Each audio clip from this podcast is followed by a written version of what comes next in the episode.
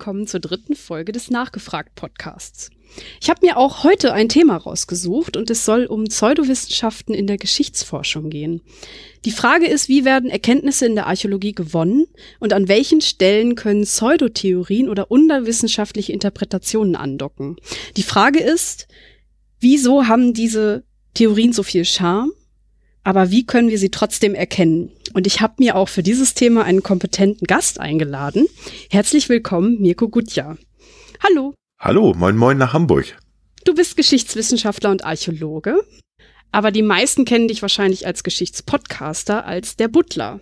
Deswegen freue ich mich wirklich umso mehr, dass du heute für mich Zeit hattest. Ja, aber sehr gerne doch. Bei so einem spannenden Thema ohnehin. Ja, genau, finde ich auch. Ähm, vielleicht für die, die dich noch nicht kennen, äh, vielleicht noch mal ein paar Worte zu dir, was du so machst, ob du mit deinem Studium jetzt auch noch was angefangen hast oder wie du in der Geschichte noch unterwegs bist heute. Genau, ich habe tatsächlich das große Glück gehabt, dass ich sogar einigermaßen in dem Fach auch gelandet bin, in das ich studiert habe. Ähm, ich habe nämlich äh, Archäologie und Geschichte studiert, ähm, habe den Magister in Freiburg gemacht und bin dann über den Umweg eines, ähm, ja, bei einem archäologischen Museum, jetzt mittlerweile bei einem geschichtlich orientierten Museum gelandet, nämlich am Lutherhaus in Wittenberg. Und dort geht es natürlich um die Figur und die Biografie von Martin Luther.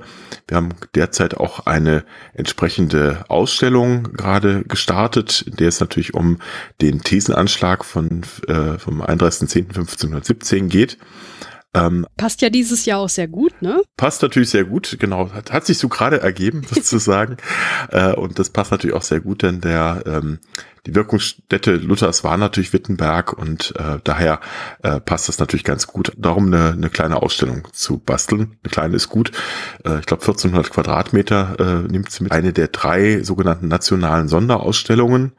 Äh, bedeutet also viel wie ähm, ist vom, vom Staat und vom Land finanziert und ähm, soll natürlich auch gewissen ähm, ja, Anspruch auch verwirklichen. Äh, wir schauen auf Luther von historischer Sicht, also nicht aus kirchlicher Sicht, das muss man, glaube ich, immer mal wieder betonen, dass wir eben kein, kein, äh, äh, keine Institution der Kirche sind, sondern wir schauen auch sehr kritisch durchaus auf Luther äh, und wollen natürlich den äh, insbesondere das Bild Luthers im 16. Jahrhundert zeigen, aber wir wollen auch zeigen, wie es in 500 Jahren rezipiert worden ist und wie Luther ja zum einen natürlich inspiriert hat, angeregt hat, mit gewissen Thesen zu beschäftigen, die Luther äh, propagiert hat, aber auch natürlich die negativen Aspekte nicht zu verharmlosen oder zu vernachlässigen, äh, beispielsweise die Nutzung äh, von Luthers Ideen im Nationalsozialismus. Ist denn Luther auch ein gutes Beispiel, an dem du erklären kannst, wie Geschichte funktioniert?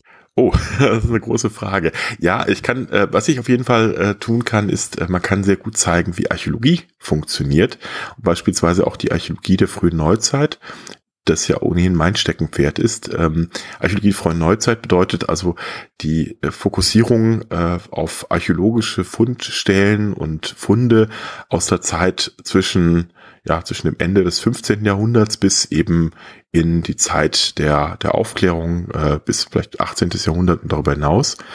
Und äh, darum, es geht vor allem darum, hier äh, zu zeigen, dass die Archäologie eine Quelle neben vielen anderen ist. Sie zeigt also bestimmte Aspekte von historischem Geschehen in einer ganz besonderen Weise, die ähm, als ja, Ergänzung auch für Schriftquellen, für bildliche Quellen, gerade bei Thema Luther bietet sich das ganz gut an, denn bis vor wenigen Jahren hatten wir gar keine archäologischen Funde zu Luther. Vor ja, über zehn Jahren, also 2003 und 2004 beispielsweise, sind große Ausgrabungen an Luthers Wirkungsstätten durchgeführt worden, beispielsweise in Mansfeld, da wo er aufgewachsen ist, wo er seine Kindheit verlebt hat, aber auch hier in Wittenberg, wo seine Wirkungsstätte war. Und das Spannende war, dass wir direkt, wirklich ganz direkte Bezüge zu äh, seinem Alltag, zu seiner Person finden konnten. Und das wiederum erlaubt nicht nur einen Einblick in damalige Alltag, sondern es zeigt auch beispielsweise, dass ähm, historische Quellen, also schriftliche Quellen manchmal mit Vorsicht zu genießen sind. Beispielsweise, wenn Luther sagt oder äh, angeblich gesagt hat, dass er aus einer armen Familie stammt, dass sein Vater ein armer Bergmann gewesen ist, seine Mutter das Holz vom Wald äh, musste, um äh, sozusagen die Familie da warm zu halten.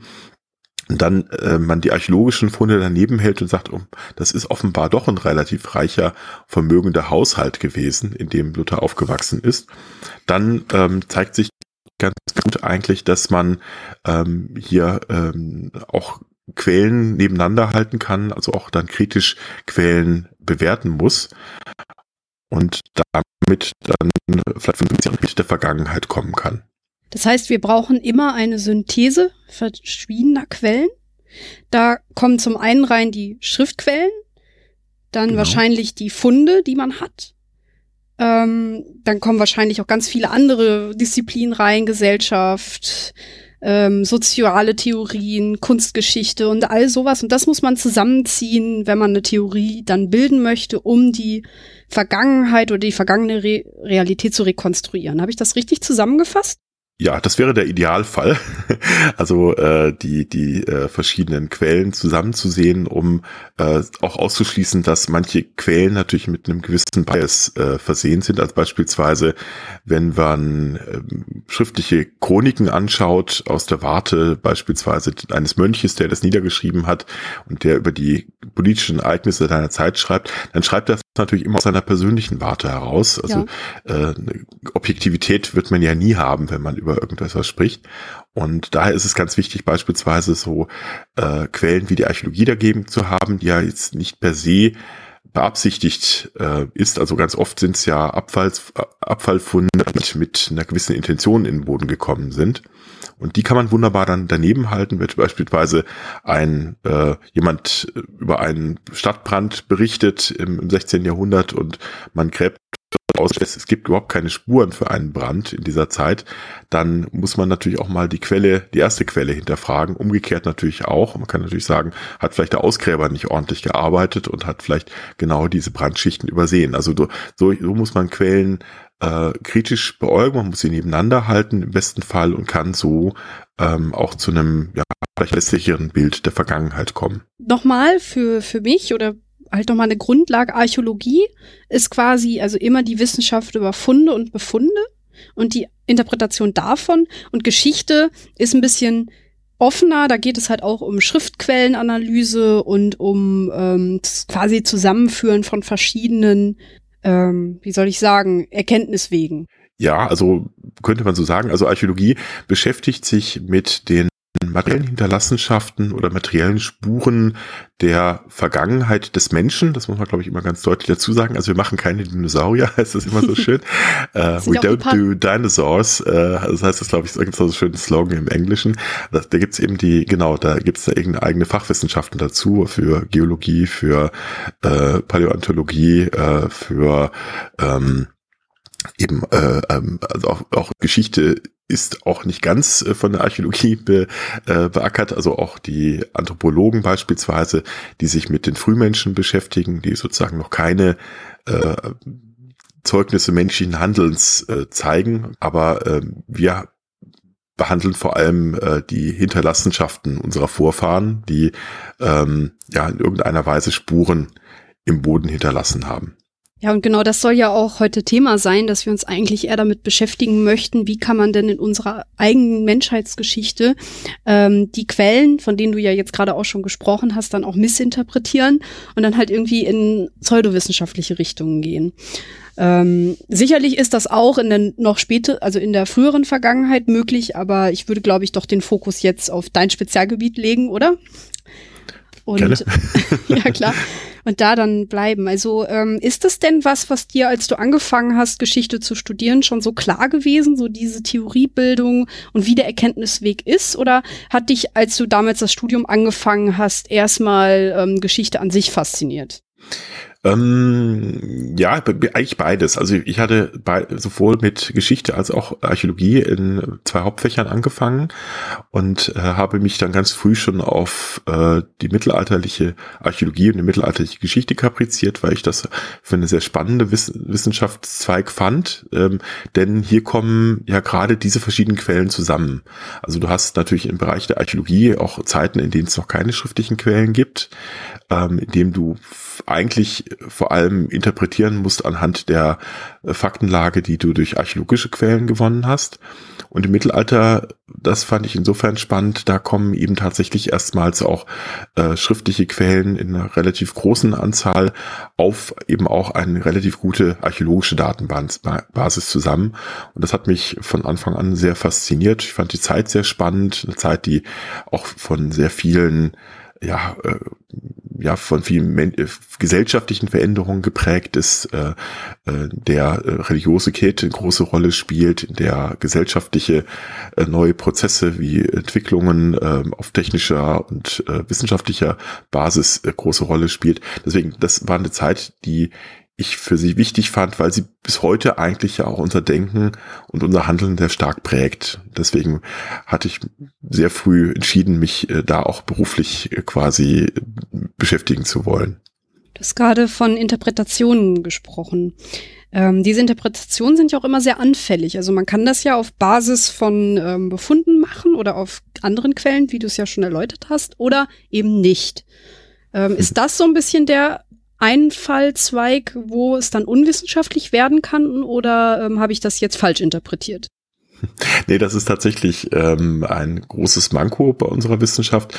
Die Archäologie basiert natürlich ganz stark auf ähm, äh, den, den äh, Theoriebildungen, die aufgrund dieser Daten, aber anders als beispielsweise bei den Naturwissenschaften, wo man ja mit Versuch und Irrtum äh, oder mit entsprechenden äh, Experimenten Dinge relativ plausibel nachweisen kann, kann man das bei, bei der Geschichtswissenschaft und bei natürlich auch bei, bei anderen menschlichen, also wie soll man sagen, human, äh, wie sagt man dazu, ähm, das fällt mir gerade das Wort nicht ein, äh, also äh, äh Humanwissenschaften könnte man vielleicht sagen, also bei denen äh, äh, den Wissenschaften, die sich mit dem menschlichen Verhalten ähm, in der Vergangenheit und Gegenwart be beziehen, da kann man relativ wenig ähm, äh, naturwissenschaftliche Experimente machen und daher ähm, basieren natürlich viele Annahmen, die wir aus der Vergangenheit haben, auf den Interpretationen der, der, der Daten, die wir aufgrund von Ausgrabungen und äh, anderem gewinnen können.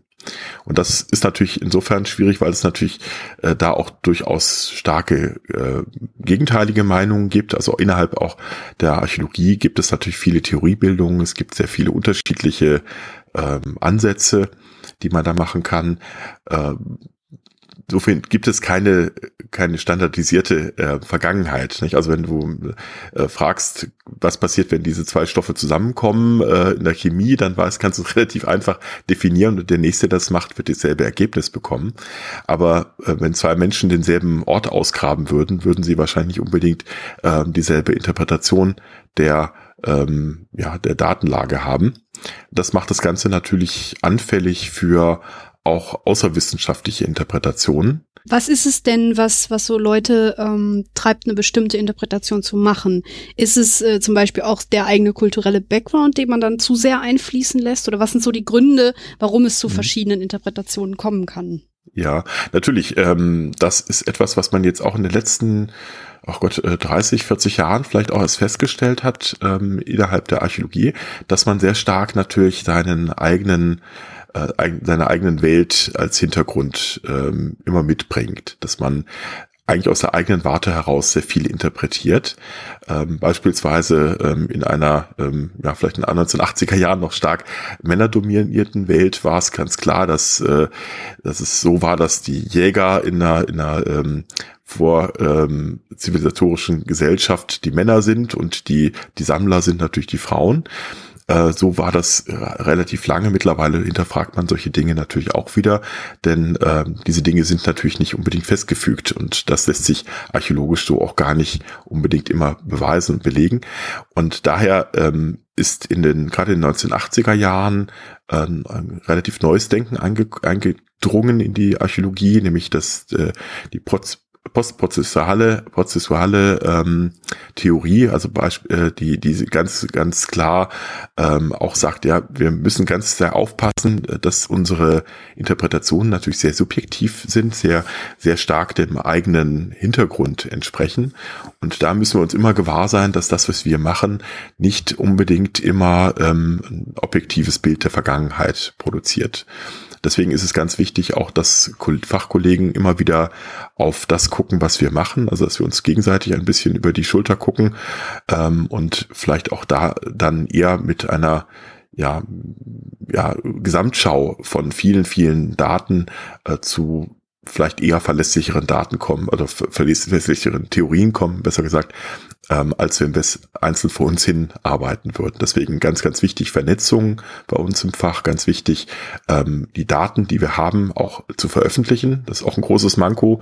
Viele Ausgrabungen, die in Deutschland passieren, ähm, werden ganz äh, langsam oder sehr, sehr, spät erst veröffentlicht oder überhaupt nicht. Es gibt viele große Ausgrabungen, bei denen es einfach äh, nie dazu gekommen ist, die Daten entsprechend in großer, äh, ja, großer Datenbar, äh, die großen Daten quasi auch äh, öffentlich zu machen. Das heißt, ähm, da ist, ist es, ein, ihr habt eine gewisse Information gewonnen, die wurde dann aber nicht veröffentlicht, so dass andere Gruppen die äh, Erkenntnisse nicht verwenden konnten und dann mhm. quasi falsche Schlüsse gezogen haben.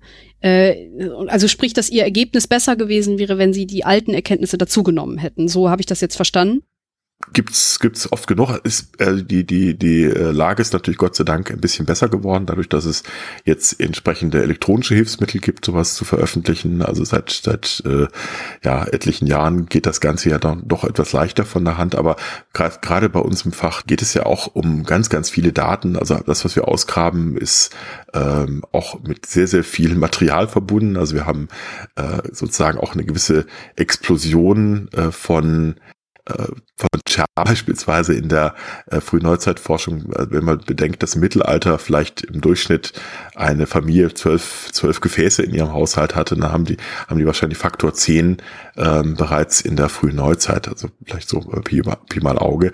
Also da kommen ganz, ganz viel mehr äh, an, an Daten auf uns zu und dadurch ähm, wird natürlich die, die Datenlage äh, so groß, dass sie äh, schwer komplett zu veröffentlichen ist. Nicht? Und wenn man so in Museen geht, hat man immer so den Eindruck, ach guck mal, äh, da gibt es so dieses eine Objekt und dieses eine tolle Stück, das so viel über die Vergangenheit verrät. Aber letztendlich ist es nicht dieses eine Stück, sondern es sind die vielen, vielen Stücke, die eben ähm, äh, publiziert sind oder in Büchern versteckt sind, in äh, vielen, vielen Fachliter äh, Fachliteratur versteckt ist, die natürlich dann zusammengenommen werden muss. Und wenn man äh, wirkliche Dinge über die Vergangenheit, gerade so gesellschaftliche Aspekte, äh, Entwicklungen, äh, Technologietransfere, ähm, technische Innovationen, ähnliches ähm, erforschen möchte, dann muss man sich natürlich ganz, ganz viel Daten angucken, ganz viel Veröffentlichungen angucken und miteinander vergleichen, um tatsächlich Trends dann auch feststellen zu können. Wenn wir jetzt mal bei diesen Veröffentlichungen bleiben, muss man jetzt ja eigentlich zwei Sachen schon beachten. Zum einen, das, was du jetzt gerade erläutert hast, aber auch zum anderen muss man ja auch dem Leser sagen, okay, das ist jetzt eine Interpretationsart und die basiert auf Punkt, Punkt, Punkt, Punkt, Punkt. Mhm. Und ähm, vielleicht muss man auch sagen, ja, mit einer gewissen Wahrscheinlichkeit ist es so. Habt ihr das Problem, mhm. dass ihr oft Leser habt, die dann denken, ach, das nehme ich nicht ernst, weil der, der steht da gar nicht richtig hinter. Also das hat gerade die breite Masse mhm. äh, mit dieser Wissenschaftlichkeit, die dann die echten Publikationen innewohnt, dann oft nicht klarkommen und euch nicht mehr ernst nehmen? Ja, ich befürchte, das ist tatsächlich bei, bei denen der Fall, die dann generell wissenschaftskritisch sind, äh, die dann genau solche, solche Unsicherheiten, die wir haben, äh, dafür hernehmen, dass nach dem Motto, die wissen ja gar nichts und ja. die können ja gar nichts fest, festlegen und sich dann lieber auf Literatur, ähm, äh, auf Literatur äh, übergehen, die äh, dann äh, einfache Wahrheiten verspricht. Nicht? Und äh, also man merkt es auch so ein bisschen, wenn man so Fachliteratur durchliest, äh, die ist sehr stark geprägt von einer, ja, ein Versuch einer Objekt objektiven Sprache, also beispielsweise, dass man eben sich äh, zum einen nicht, nicht, auch nicht festlegt insofern, dass man sehr viel Konjunktiv verwendet, so könnte es gewesen sein. Das sieht so aus, als ob es die, die Schicht äh, ein Laufhorizont ist und ähnliches mehr. Ähm, da wird sehr viel im Konjunktiv gearbeitet, es wird sehr viel mit ähm, indirekter Rede gearbeitet, insofern, dass man äh, den Autor als solchen auch nicht nennt. Also es gibt nicht die Ich-Form, sondern ähm, die Autoren glauben das. Nicht? Das kennen wir, glaube ich, auch in anderen Bereichen ja, der Wissenschaft, weil man sich als Autor insofern zurückzieht und sagt, das ist sozusagen nicht meine persönliche Meinung, sondern das ist, das sieht äh, für alle, die damit gearbeitet hat, so aus. Aber das, das führt natürlich dazu, dass es ähm, für den unbedarften Leser vielleicht ein bisschen äh, vage alles wirkt. Ähm, da geht natürlich auch so ein bisschen Forschungsgeschichte rein, wenn man bedenkt, dass die ähm, Archäologie gerade bei in, in Zeiten des Nationalsozialismus auch gerne herangenommen worden ist, um ja Wünsche und Erwartungen äh, der damaligen Ideologie zu bestätigen und man sich dann gerade in den Nachkriegsjahren äh, darauf besonnen hat, gerade von diesen Dingen möglichst wieder ähm, sich zurückzuziehen, möglichst auch nicht den Anschein zu erwecken, dass man äh, wieder in alte Strukturen verfehlt. Und das führte dann unter anderem dazu, dass man zwar viel Material vorgelegt hat, aber ganz wenig interpretiert hat. Also man kann das sehr schön sehen, wenn man sich beispielsweise ähm, äh, Publikationen aus dem englischsprachigen Raum anguckt. Da ist dann vielleicht ein Zehntel der Literatur ähm, ist die, die Vorstellung der, der, der Funde selber und äh, 90 Prozent des Buches sind Interpretationen und bei deutschen Publikationen ist es genau umgekehrt. Da sind dann viele, viele schöne Tafeln hinten drin, sehr viele äh, äh, Informationen über die, die, die Funde, aber ganz, ganz wenig äh, Interpretation. Ähm, kann man verstehen aus der, aus der, aus der Geschichte heraus, äh, dass man sich da wenig festgelegt hat, aber es führt natürlich auch dazu, dass man genauso ein Bild ähm, herüberbringt, äh, dass man äh, sich auch nicht aus dem Knick raustraut. Das führt dann möglicherweise auch in die Richtung, dass sich viele dann auch diesen äh, Pseudowissenschaften zuwenden, die dann einfache Antworten auf komplizierte Fragen versprechen. Dann haben wir ja jetzt eigentlich auch schon so zwei Kernpunkte rausgearbeitet, die sicherlich dazu führen, dass Leute diesen Pseudotheorien anhängen. Das ist zum einen vage Veröffentlichung oder sagen wir mal anders, wissenschaftliche Veröffentlichung, weil jede wissenschaftliche Studie wird mit Wahrscheinlichkeiten reden, die werden sich darauf beziehen, dass man das nochmal wiederholen muss und so weiter. Das wissen wir ja auch. Und dass sich wahrscheinlich solche Leute dann auch eher den ähm, ja, wie soll ich sagen, dass sie nicht groß in der Szene selber reflektieren, sich nicht, nicht, sich nicht vernetzen, das hast du ja eben auch schon erwähnt, und dann halt eben sich da so ein bisschen isolieren. Sind das so zwei Kernpunkte, die dazu führen, dass halt Pseudowissenschaftler so das Feld gewinnen und quasi dann eine Theorie entwickeln, die eher unwissenschaftlich ist? Das könnte man, glaube ich, so sagen. Ähm, was dort vielleicht noch dazu kommt, ist, was ich gerade in letzter Zeit sehr häufig wahrnehme, ist so eine gewisse Technikgläubigkeit. Also es gibt ja ähm, ähm, auch ein sehr schönes Buch von ähm, Sebastian Bartuschek und ähm, ich glaube Alexa Wasch Waschkau, die mal sich ähm, Ghostbusters angeguckt haben, nicht Ghostbusters, wie heißt die Ghost Hunters angeguckt genau. haben. Ghostbusters haben sie wahrscheinlich zur Recherche auch angeguckt, aber ich meinte äh, die Ghost Hunter Szene in Deutschland und haben dort festgestellt, äh, kleiner Exkurs jetzt, äh, haben dort festgestellt, dass ähm, dort eine ganz große Technikgläubigkeit ist. Also man hat dann Geräte, man misst damit irgendwelche Dinge und kann dann damit feststellen, dass irgendwelche Geister im Raum sind. So ein bisschen kommt mir das ähm, bei vielen Pseudoarchäologen gerade auch so vor, die äh, greifen sehr viel zu äh, Geräten, zu Techniken, also zu, zu 14-Analyse, zu, zu an, äh, vielem anderen mehr und ähm, äh, verstehen aber zum einen nicht, was es mit diesen Daten dann auf sich hat, die sie da gewinnen, äh, und nutzen sie vor allem, um bereits äh, vorgefasste Meinungen zu zu zementieren. Also betreiben auch ein gewisses Cherrypicking, suchen sich dann das raus, was ihrer Meinung am besten äh, entspricht. Also das heißt zum Beispiel, man bei so einer C14-Methode findet man ja das Alter, aber es gibt ganz gewisse äh, strenge Regeln. Also zum einen ja gibt es nur eine bestimmte Zeit, in der man da was finden kann und es hat einen Fehlerbalken. Meinst du, dass quasi genau. solche Leute das dann ignorieren? Mhm. Das habe ich des Öfteren schon festgestellt. Also oder äh, auch die Frage, was sie dann datieren. Nicht? Also beispielsweise ähm, das Beispiel, an das ich jetzt denken würde, ist ähm, die bosnischen Pyramiden in, in äh, die äh, ja in Bosnien, die bosnischen Pyramiden in Bosnien, äh, die äh, äh, von Semir Osmanagic ausgegraben worden sind, in Anführungszeichen, der äh, glaubt dort die ältesten Pyramiden der Welt entdeckt zu haben und äh, der hat ähm, tatsächlich auch C14-Daten genommen, aber er hat sie natürlich von organischen Substanzen genommen, die ähm, wahrscheinlich einfach geologische äh, Ablagerungen sind. Und da kommt er natürlich auf, auf Zeiten von mehreren zehntausend Jahren in der Vergangenheit, die dann äh, natürlich nichts aussagen, außer über diese geologische Schicht. Die bedeuten natürlich nicht, dass damit irgendeine eine artifizielle Struktur ähm, äh, zu datieren ist, nicht? Und solche Dinge, die merkt man gerade in letzter Zeit von vielen Pseudoarchäologen, ähm, dass die genau diese, diese Techniken verwenden, aber sie nicht wirklich verstehen. Diese bosnischen Pyramiden, ist das ein Beispiel für eine pseudowissenschaftliche Hypothese? Das wäre beispielsweise ein, ein äh, Paradebeispiel dafür. Dann denn, ähm, geh doch äh, einmal kurz drauf ein, was ist die Situation, die wir in Bosnien da sehen? Was, was ist das? Was finden wir davor? Wenn wir da jetzt hingehen würden?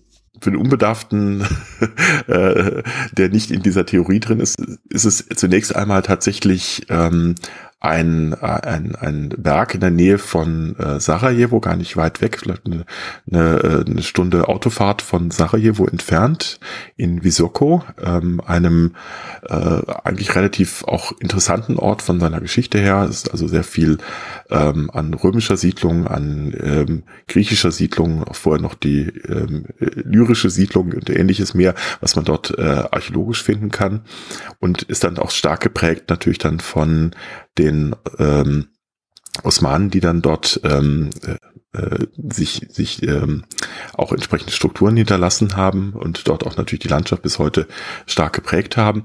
Äh, dort befindet sich ein, ein Berg, den Samuel Osman Nagic vor einigen Jahren als eine Pyramide erkannt hat. Ein Berg mit einer von, jedenfalls von der Talseite aus gesehen, mit einem dreiseitigen ähm, äh, dreieckigen äh, Seitenfläche, die auf, auf der Ferne hin tatsächlich so ein bisschen Pyramidenform hat.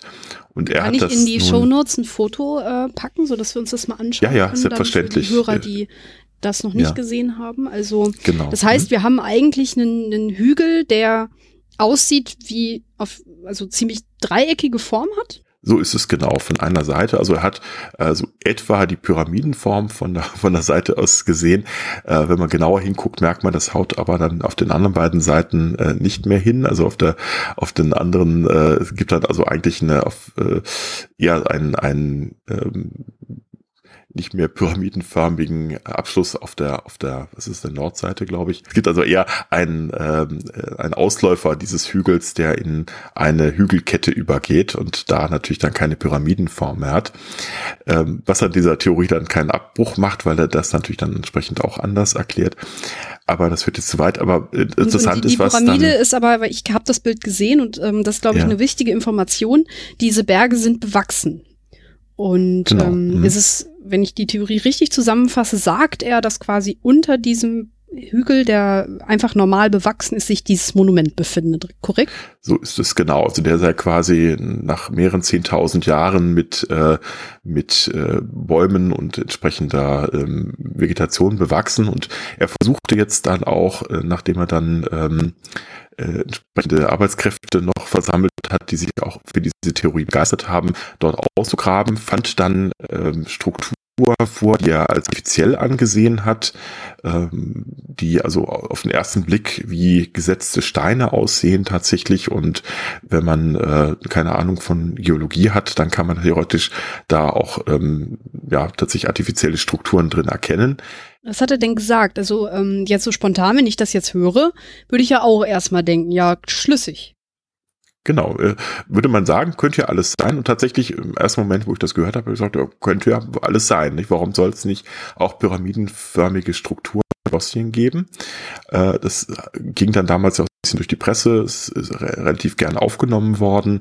Äh, die Bilder sprachen ja auch zunächst einmal dafür, dass so eine Theorie durchaus denkbar wäre. Nun müsste man natürlich dann ähm, kritisch das Ganze hinterfragen. Was hat er denn für, für eine Datenlage und was, was ähm, kann er denn vorbringen, um diese ähm, Theorie, die er hat, zu belegen. Und da sah es schon relativ mau aus. Zum einen fehlten ihm ähm, entsprechende Funde von dort. Also er hat ähm, da natürlich diese Strukturen vorgewiesen, äh, bei denen dann aber Geologen relativ schnell sagten, das ist jetzt aber nichts Ver äh, Verwunderliches, also die Strukturen, die er da hat, das sind einfach normale geologische Prozesse, die sich da abzeichnen. Es sind ähm, auch diese, diese Form äh, dieses Hügels ist nichts Ungewöhnliches, das findet sich immer wieder in der Welt. Es ist äh, äh, also eine Struktur, die sich einfach auch durch die Gesteinsarten, die dort vorkommen und durch die Ablagerungen und die geologischen Prozesse, die dort stattfinden, auch ganz einfach natürlich ergeben kann. Und ähm, was ihm natürlich auch fehlte, war, äh, behauptet ja, das sei von einer äh, dort lebenden Zivilisation errichtet worden. Es fehlen natürlich auch dann irgendwelche Belege dafür, dass dort eine Zivilisation äh, existiert hat, die entsprechende Funde dann auch haben müsste. Man müsste also Keramik finden, man müsste Werkzeuge finden. All diese Dinge konnte er bislang noch nicht vorweisen. Gut, hätte man sagen können, hat er es vielleicht noch nicht gefunden, kann ja alles noch sein. Aber ähm, beim näheren Hingucken merkt man, dass genau alle diese Hypothesen, die er hat, sich nicht belegen lassen und dass dort ähm, also offensichtlich nichts anderes als Geologie stattfindet.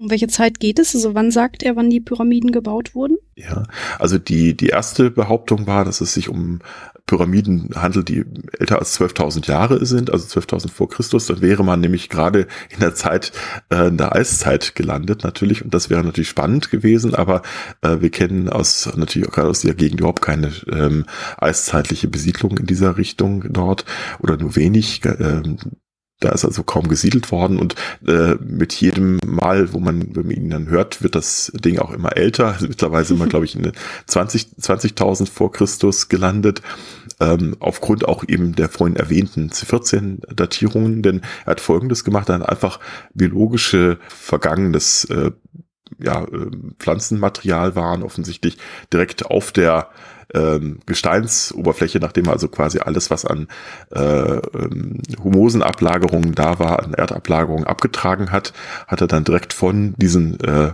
einfach vom Gestein her, äh, aufliegenden Schicht äh, botanische Proben entnommen, hat die dann datieren lassen und tatsächlich kommt er dann auf ein Alter von 20.000 Jahren. Das wird sogar stimmen, denn ähm, das Material ist wahrscheinlich tatsächlich vor 20.000 Jahren dort abgelagert worden. Nur ist ja damit äh, nicht bewiesen, dass es sich dann um einen menschlichen, äh, bewussten Prozess handelt, sondern es handelt sich einfach um ganz normale, äh, natürliche Ablagerung, die er dort gefunden hat. Diese Steine, von denen du eben schon gesprochen hast, diese Bebau, also diese, die er als behauene Steine interpretiert hat, ähm, da hat er keinen Test gemacht? Doch, auch das hat er testen lassen. Äh, die hat er dann so mehreren äh, Laboren geschickt und hat dort den Härte unter anderem prüfen lassen.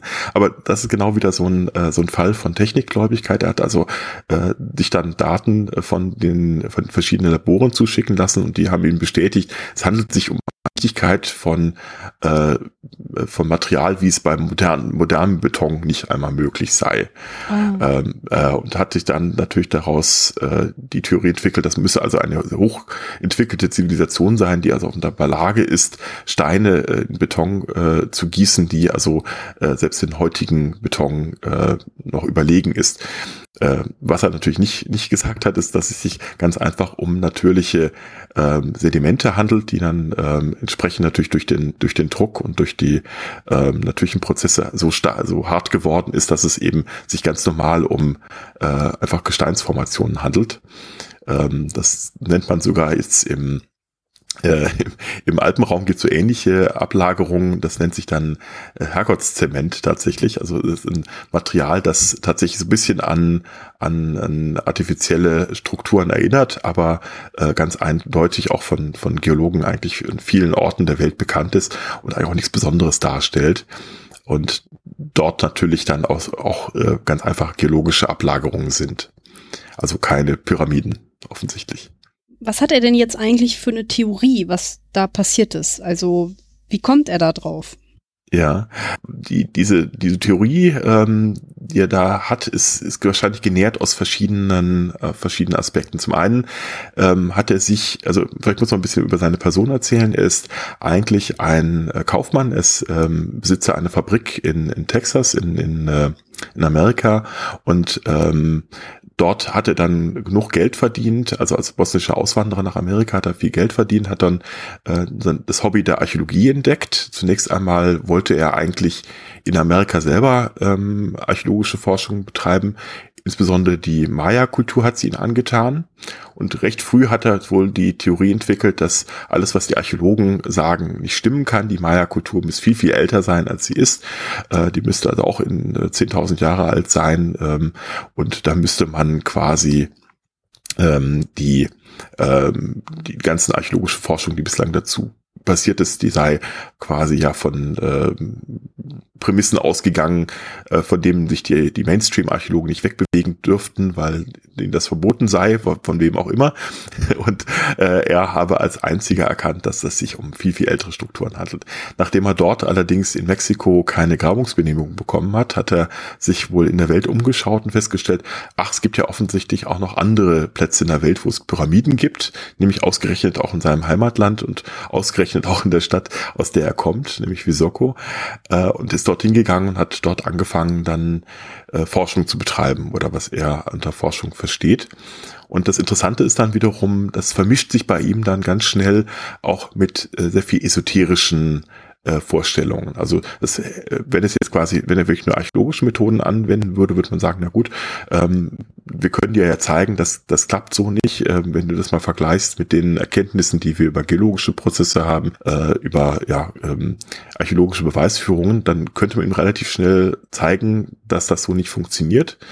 Aber ähm, er ist, wie gesagt, auch in ganz anderen Bereichen unterwegs, er nämlich auch sehr stark esoterisch geprägt. Er glaubt beispielsweise, dass es ähm, von dieser Pyramide Schwingungen ausgehen, dass es Energiestrahlen gibt, die von dieser Pyramide ausgehen, äh, unterirdische Tunnel aufgetan.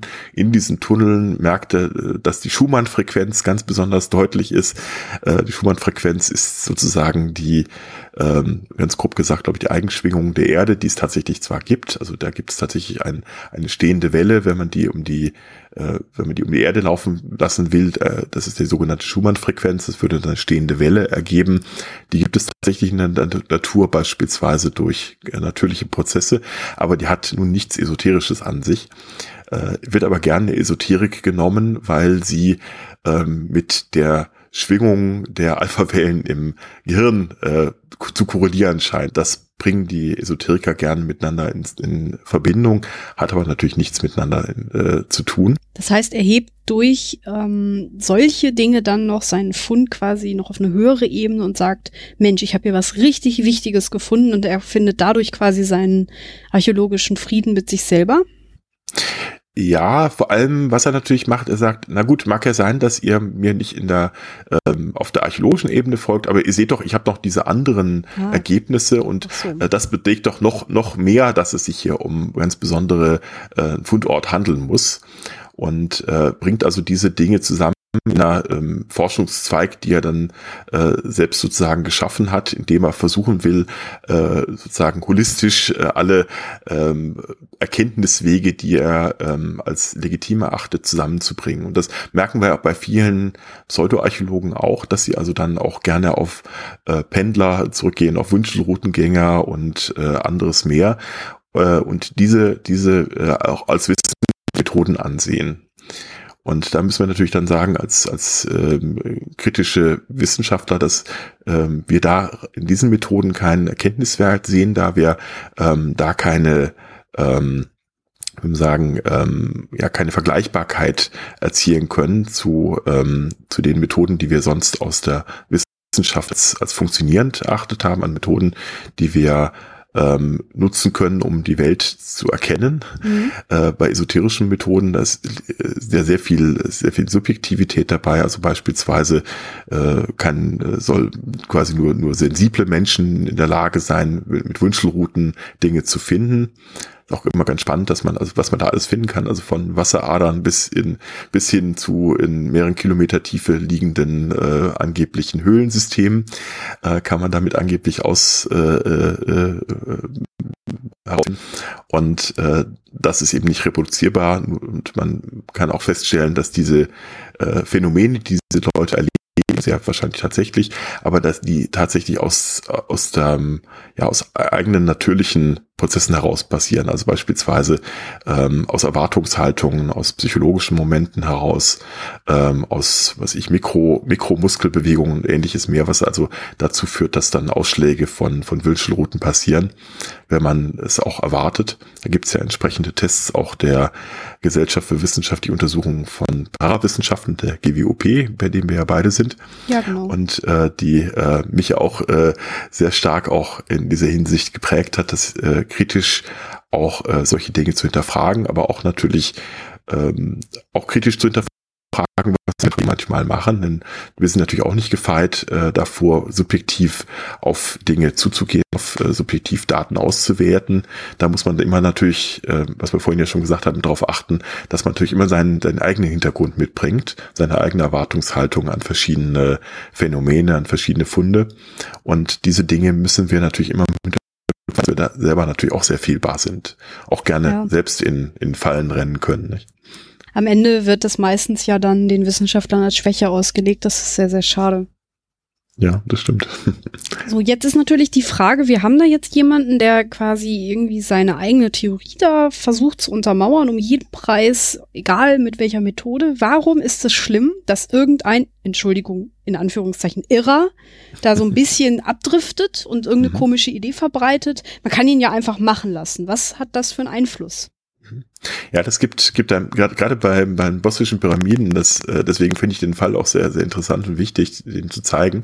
Da kommen nämlich mehrere Faktoren zusammen, die eigentlich zeigen, was die Problematik bei der Sache ist. Zum einen, ähm, ganz einfach natürlich auf unser Fach gemünzt, er zerstört natürlich mit seinen Grabungen tatsächlich archäologische Funde.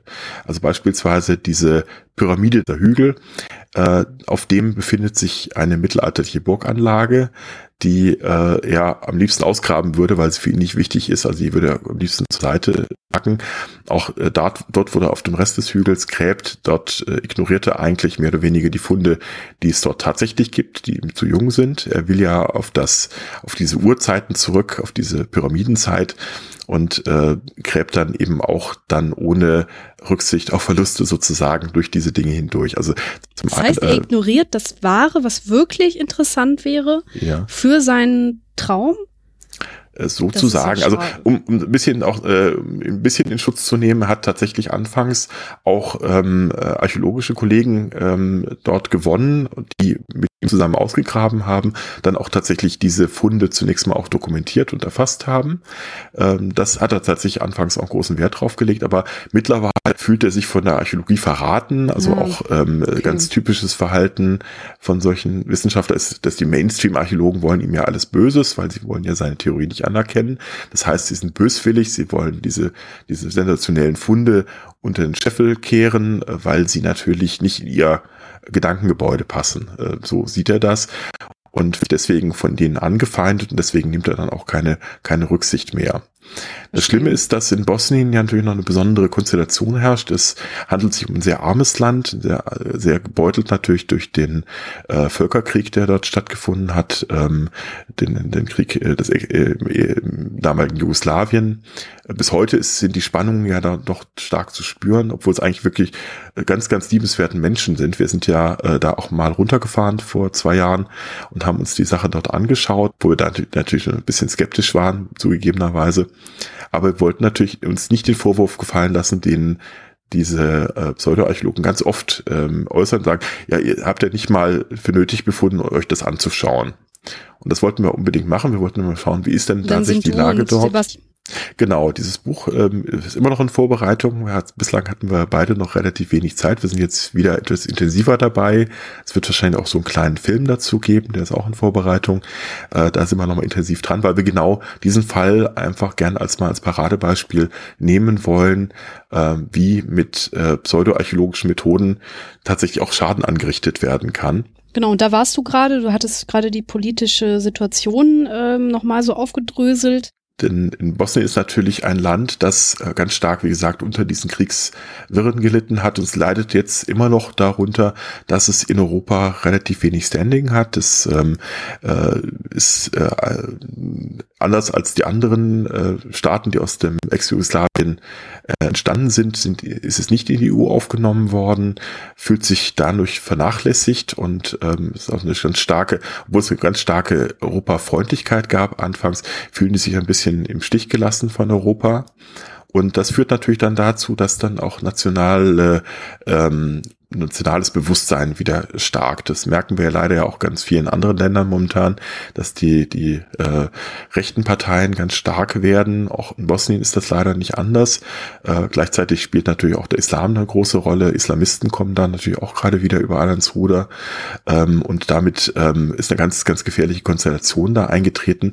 Denn gerade solche ähm, Strömungen nutzen natürlich Emotionen sehr stark. Diese Emotionen äh, werden natürlich auch ganz gerne über goodbye. Geschichte und Archäologie erzeugt. Also wenn man beispielsweise zeigen kann, dass man die ältesten Pyramiden der Welt hat und zeigen kann, wir waren eigentlich früher mal wer, da wollen wir auch wieder hin, das wollen wir also wieder bedienen, dann kann die Archäologie natürlich auch genau als, als äh, Waffe in diesem Kampf genommen werden. Und ich befürchte, gerade in Bosnien ist das durchaus auch der Fall, wenn man so ein bisschen verfolgt, was, äh, was geschrieben wird äh, auf kritischen Seiten, die über die kritisch über die bosnischen Pyramiden berichten, da merkt man ganz oft diese nationalen Töne, indem man dann liest, ah ja, ihr wollt uns ja nur diesen schönen Fund madig machen, ihr wollt uns quasi wieder kleinreden, ähm, das ist der, euer wahres Interesse daran, ihr wollt uns also diesen schönen Fund wegnehmen. Und ähm, das ist das eine gefährliche, was dabei passiert. Zum anderen, ähm, das haben wir dann auch persönlich quasi im, im Ort wahrgenommen, äh, war natürlich eine große Hoffnung, dass Pyramiden auch finanziell der Region gut tun würde, weil eben Touristen hinkämen, weil viele hinkommen, die dort dann ausgraben wollen, zusammen mit Osmanagic, äh, die quasi auch die Region dann auf die Weise vorangebracht hätten. Aber das findet auch nicht statt. Ganz im Gegenteil, das Geld, das dort erwirtschaftet wird, fließt in die Taschen von Osmanagic, der also mhm. beispielsweise äh, Hotels angewiesen hat, also dass das, das nur, also beispielsweise, nee, umgekehrt nicht Hotels angewiesen hat, aber der beispielsweise Deals mit Hotels gemacht hat, so. ähm, wo dann äh, Touristen, die zum zur Pyramide wollen, sich äh, nur dort buchen dürfen oder die Arbeiter, die bei ihm äh, dann freiwillig auf freiwilliger Daten, äh, freiwilliger Arbeitsleistung diese Ausgrabungen machen, äh, dass die nur dort untergebracht werden dürfen und vieles mehr und er verdient natürlich dann kräftig mit und äh, auch dann natürlich durch äh, entsprechende, äh, wie soll man sagen, Merchandising und sowas, was dann auch direkt vor Ort stattfindet.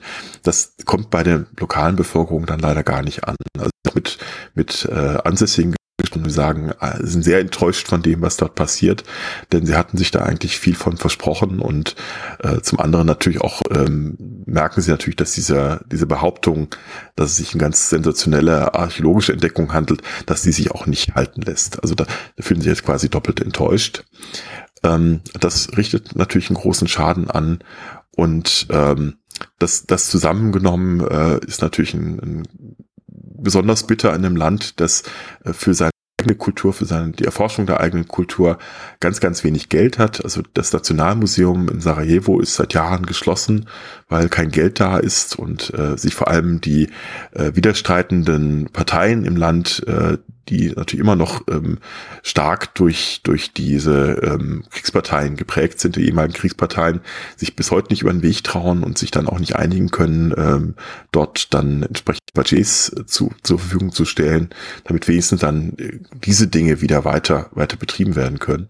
Also das ist eine ganz, ganz gefährliche Situation, äh, wenn dann so einer aus dem Ausland kommt und da dann äh, genau äh, diese Dinge macht, diese Archäologie äh, betreibt und dort dann Forschung betreibt und ja, Geld reinbringt, ähm, da äh, haben sich ja viele Politiker natürlich auch auf seine Seite gestellt, weil sie glauben, damit dann auch ähm, Prestige und äh, eben auch diese nationalen Töne äh, gewinnen zu können. Glaubst du, dass ein gewisser Profit, ähm, dass eine gewisse Profitgier oft eine Rolle spielt, wenn man solchen Pseudotheorien immer noch anhängt und immer weiter anhängt? Mm, teils, teils. Also es, ähm, ich würde es nicht unbedingt jedem äh, quasi als, als Hauptmotivation unterstellen. Da gibt es sicher auch ganz, ganz viele, die, also so kleinere ähm, Heimatforscher, die an solchen pseudoarchäologischen Theorien äh, nachhängen, äh, die tun das sicher aus, aus ähm, wirklichen, wirklichen Wunsch, die Vergangenheit zu verstehen, so wie sie es verstehen. Ähm, die sind ja nicht unbedingt am, am, finanziellen interessiert, aber es gibt natürlich Vertreter äh, dieser, dieser ähm, Gattung, äh, beispielsweise ein ehemaliger Hotelier aus der Schweiz, ich will keinen Namen nennen, am Däniken, mhm. ähm, aber der, der mit Sicherheit ein großes finanzielles äh, Interesse dran hat. Denn ähm, äh, ich meine, der schreibt jetzt, glaube ich, äh, über 60 Bücher, äh, ist jetzt 83 Jahre alt und schreibt immer noch. Ähm, da ist halt sehr viel Geld auch durchaus äh, geflossen dass er dann ja auch mal, ich glaube 2003 war es, in einen Freizeitpark investiert hat, äh, in dem seine, seine Forschungsanführungszeichen dargestellt worden sind. Äh, das floppte, dann merkte man plötzlich, danach musste er dann wieder vermehrt wieder, wieder Lesereisen machen, musste wieder Bücher rausbringen die mittlerweile sogar ein, Kannst du vielleicht äh, noch mal kurz ja. dann doch seinen Namen sagen und sagen, ja, genau. es Erich, geht? Erich, genau, es geht um Erich van Däniken, äh, natürlich ein, ähm, ein, ein ganz bekannter Name in der dieser pseudoarchäologischen äh, Richtung, der die Theorie aufgestellt hat, alle großen ähm, Bauwerke in der Welt, mehr oder weniger ähm, aus, der, aus der Vorzeit, sind aus äh, von Aliens gebaut worden oder zumindest von Aliens in irgendeiner Weise beauftragt worden.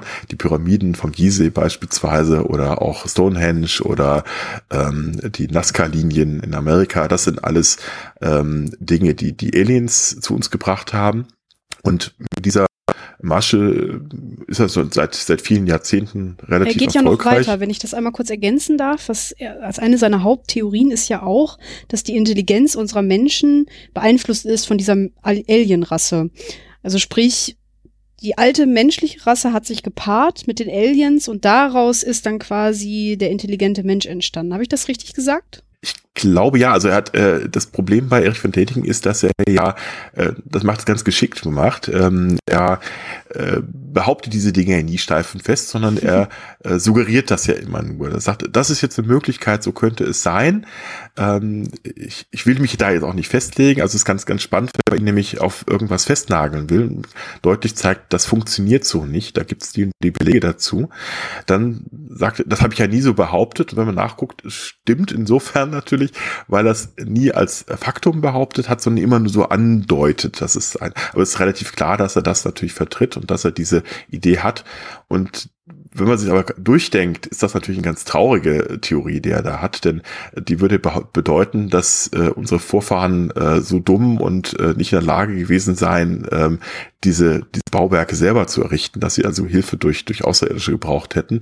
Und das ist sozusagen so eine Art Rassismus in die Vergangenheit hin. Nicht? Also wenn du, wenn du sagst, ähm, die Pyramiden sind so gewaltig, die kann kein Mensch aufgestellt haben, dass äh, dazu waren die, die dummen Eingeborenen dort nicht in der Lage, dann, dann äh, betreibt man ja sozusagen so einen rückwärtsgewandten Rassismus, wenn man so will. Und ähm, letztendlich ähm, sind da natürlich auch noch Theorien im, im Spiel, die eigentlich viel, viel älter sind, die also aus dem 19. Jahrhundert noch gehen. Also die Idee, äh, dass Großkultur, äh, äh, dass, dass eigentlich so ähm, Kultur in der Welt sich über Großkulturen verbreiten würde. Also dass man beispielsweise Ägypter sozusagen für alle Großkulturen in der, in der Antike verantwortlich sind, die die Megalithbauten in Europa zufolge gehabt hätten und ähnliches mehr. Ähm, also eigentlich auch ähm, ursprünglich auch ähm, von Gustav Cosinna äh, aufgebracht worden, äh, beispielsweise, äh, der dann auch dann rassistische Theorien damit verbunden hat. Und das wiederum hat natürlich dann auch ähm, zu Gedanken geführt, die dann die Nationalsozialisten gerne aufgegriffen haben. Also diese Überlegenheit der Aria-Rasse beispielsweise, die sie ja da postuliert haben, ähm, die spielen natürlich dann wunderbar mit solchen äh, Denkstrukturen zusammen. So, jetzt reden wir gerade über die Theorie, dass halt quasi alle Zivilisationen oder alle alten Hochkulturen ihre Wurzeln im alten antiken Ägypten haben. Dazu gehören auch zum Beispiel Atlantis, wo dann die ähm, Nazis halt quasi ihre, ab, ähm, also ihre ja völkische Überlegenheit quasi drüber dis definieren, richtig? Äh, ja, nicht ganz. Also äh, die, ähm, die ältere Theorie ist tatsächlich zunächst einmal Ägypten als Hochkultur zu nehmen, von der aus sich sozusagen dann die Zivilisation über die Welt verbreitet habe. Ähm, die Atlantis-Theorie hat sich sozusagen da drauf gesattelt und sagte, es sind die, ah. nicht die Ägypter, sondern die Atlanter sind die ersten gewesen, die rum, wiederum dann ihre Spuren in Ägypten oder eben auch in äh, Amerika hinterlassen hätten, nachdem die Atlantis untergegangen ist, hätten sie dann die Kultur in die Welt getragen ähm, gerade so in der, der Zeit ähm, äh, der 60er Jahre war das also ganz, ganz groß. Äh, das hat ja bis hin dann auch in die Popkultur mit reingespielt, nicht?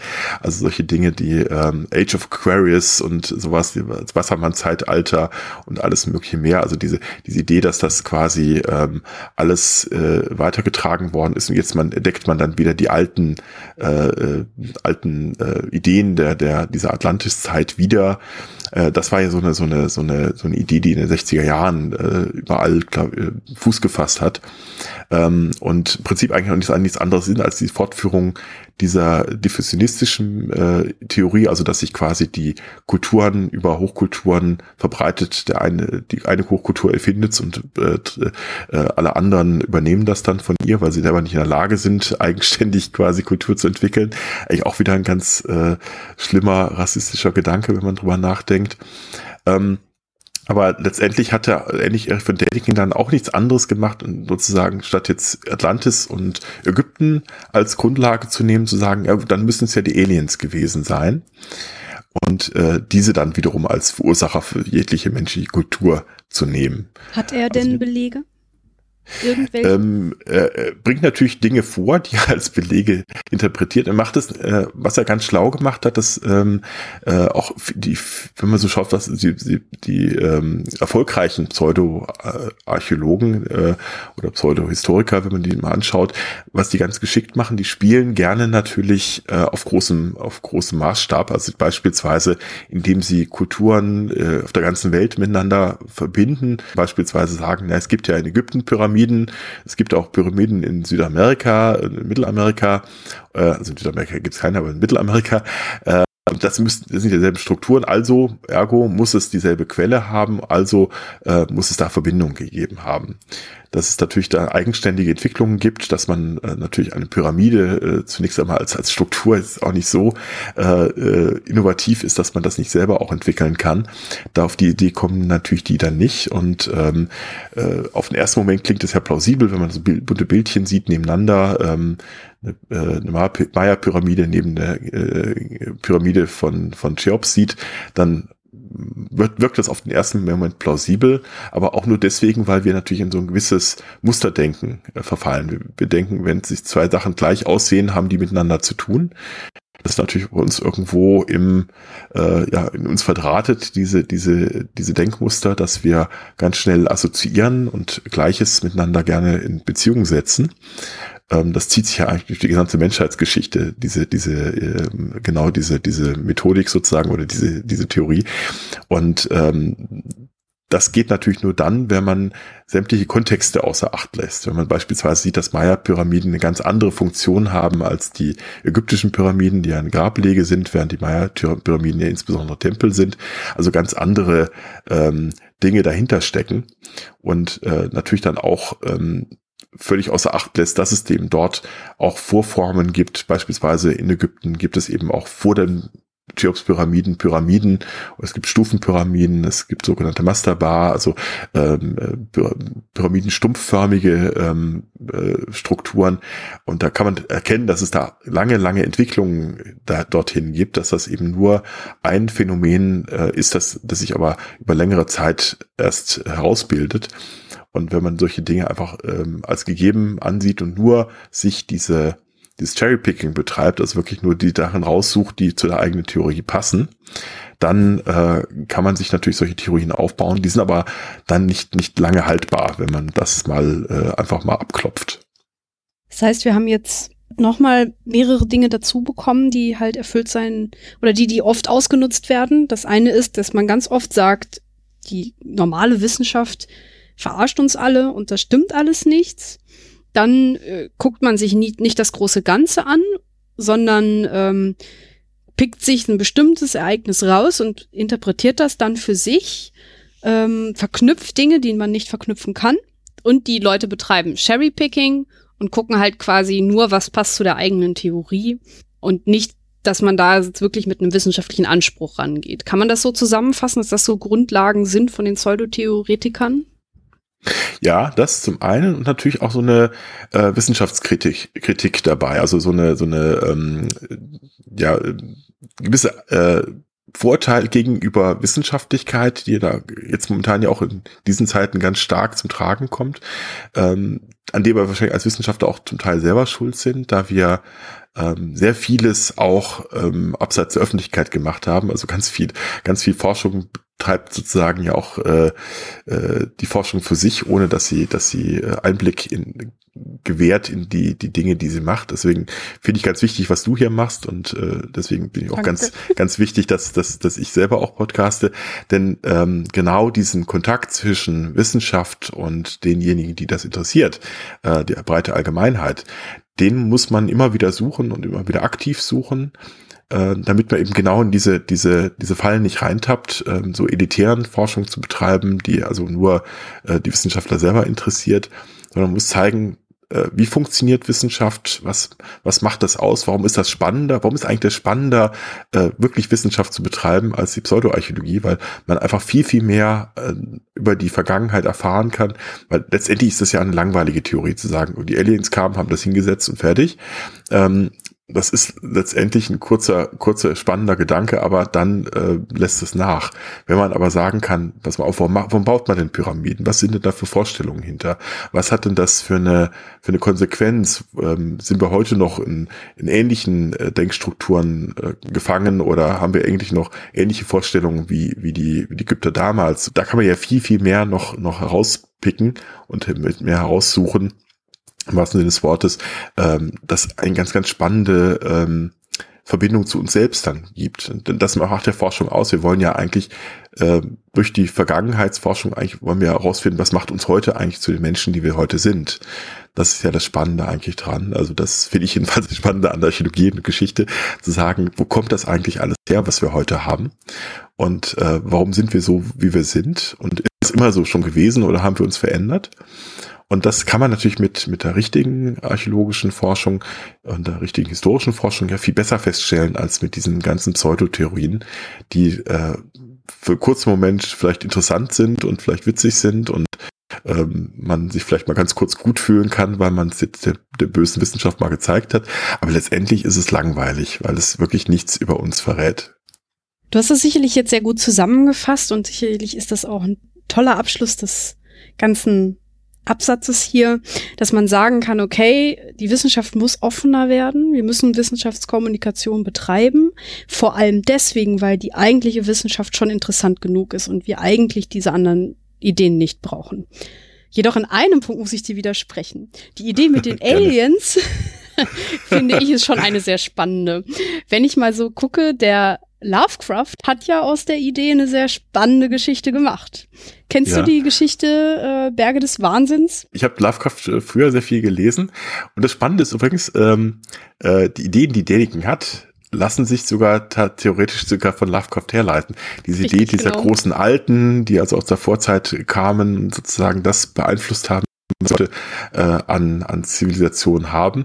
Äh, das ist tatsächlich alt und das kommt tatsächlich von Lovecraft her, aber ähm, diese, diese Vorwürfe gab es, denn ähm, vermutlich hat er sich da tatsächlich auch inspirieren lassen. Und diese Idee ist also schon viel älter. Insofern ist äh, Lovecraft mal wieder an allem schuld.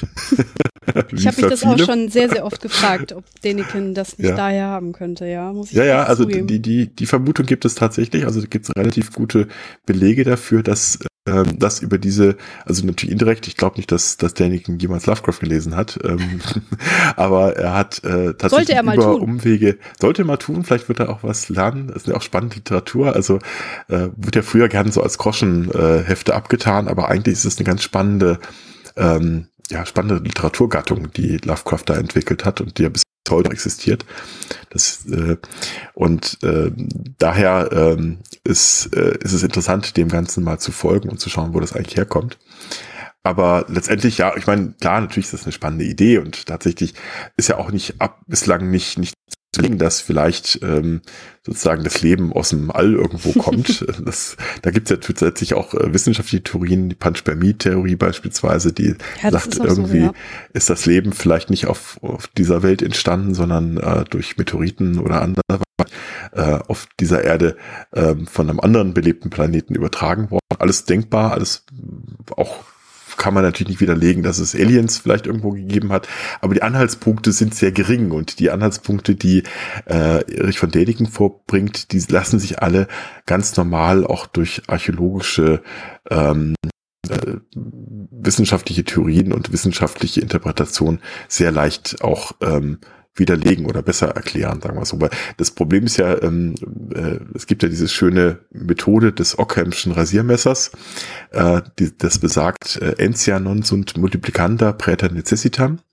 Also die, ähm, es, es müssen nicht mehr Faktoren äh, für die Entwicklung einer Theorie herangenommen werden als unbedingt nötig. Also mhm. beispielsweise, wenn ich äh, erklären will, warum eine Pyramide gebaut worden ist, kann ich sagen, das ist, gab es mal vor etlichen äh, Jahrtausenden Menschen, die das gebaut haben. Oder ich kann Ihnen die Menschen veranlasst haben, diese Pyramiden zu bauen. Da bringe ich aber einen neuen Faktor rein. Da bringe ich wieder eine, eine, äh, ein, äh, eine Theorie mit rein, die ich aber noch gar nicht belegt habe. Und wenn ich jetzt zwei Theorien habe, die ich nicht belegen kann, dann ist das eine schlechtere wissenschaftliche Herleitung, als wenn ich nur eine Theorie habe. Wenn ich für die eine Theorie, dass es, äh, dass es doch nur Menschen waren, eine ganz gute Faktenlage existiert und für die andere Theorie gar nichts gibt, dann äh, muss Ockhams Rasiermesser ran und sagen, na, dann müssen wir wohl tatsächlich nur ähm, uns erstmal auf die, die erste Theorie konzentrieren, dass es doch nur Menschen waren.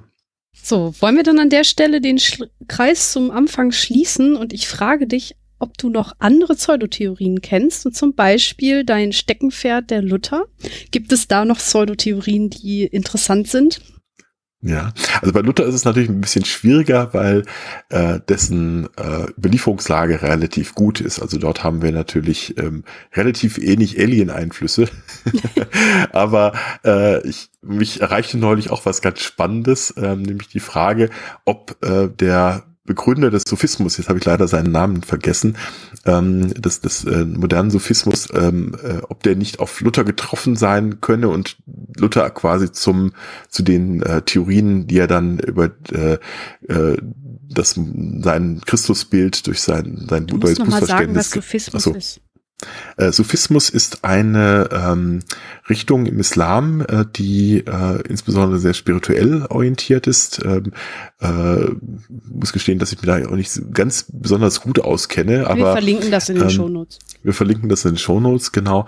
Aber ähm, es gab tatsächlich äh, einen großen Vertreter des Sufismus, den verlinke ich mir auch noch in den Shownotes, muss ich gleich auch nochmal nachsuchen, wie der eigentlich hieß, äh, der ähm, äh, nach der Meinung derjenigen, die gefragt haben, auf Luther getroffen sein soll, mit ihm zusammen nach Rom gereist sei, dann dort den Papst getroffen habe, man habe sich dann dort um den Sophismus ausgetauscht und sei dann, habe ihn dann äh, noch auf die andere Seite Italiens begleitet, bevor man ihn dann per Schiff wieder Richtung, Richtung Orient habe abziehen lassen.